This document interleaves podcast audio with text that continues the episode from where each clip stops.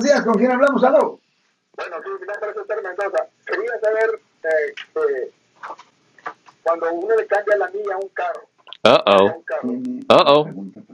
¿Qué clase de delito es ese y qué pena conlleva? Ok, generalmente si usted está haciendo eso con la intención de vender el vehículo, ok, y generalmente es la razón por cual una persona hace eso. Esto pasa muy frecuentes en sitios donde venden vehículos usados, donde dicen, oh, este vehículo solo tiene 20 mil millas, cuando en realidad tiene como 100 mil millas o más.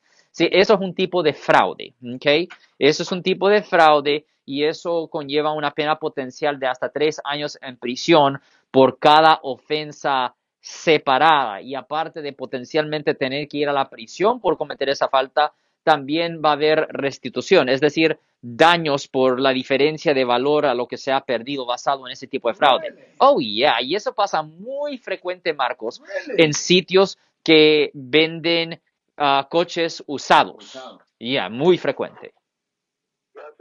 Señor. Ten buen día, señor. Si les gustó este video, suscríbanse a este canal, aprieten el botón para suscribirse y si quieren notificación de otros videos en el futuro, toquen la campana para obtener notificaciones.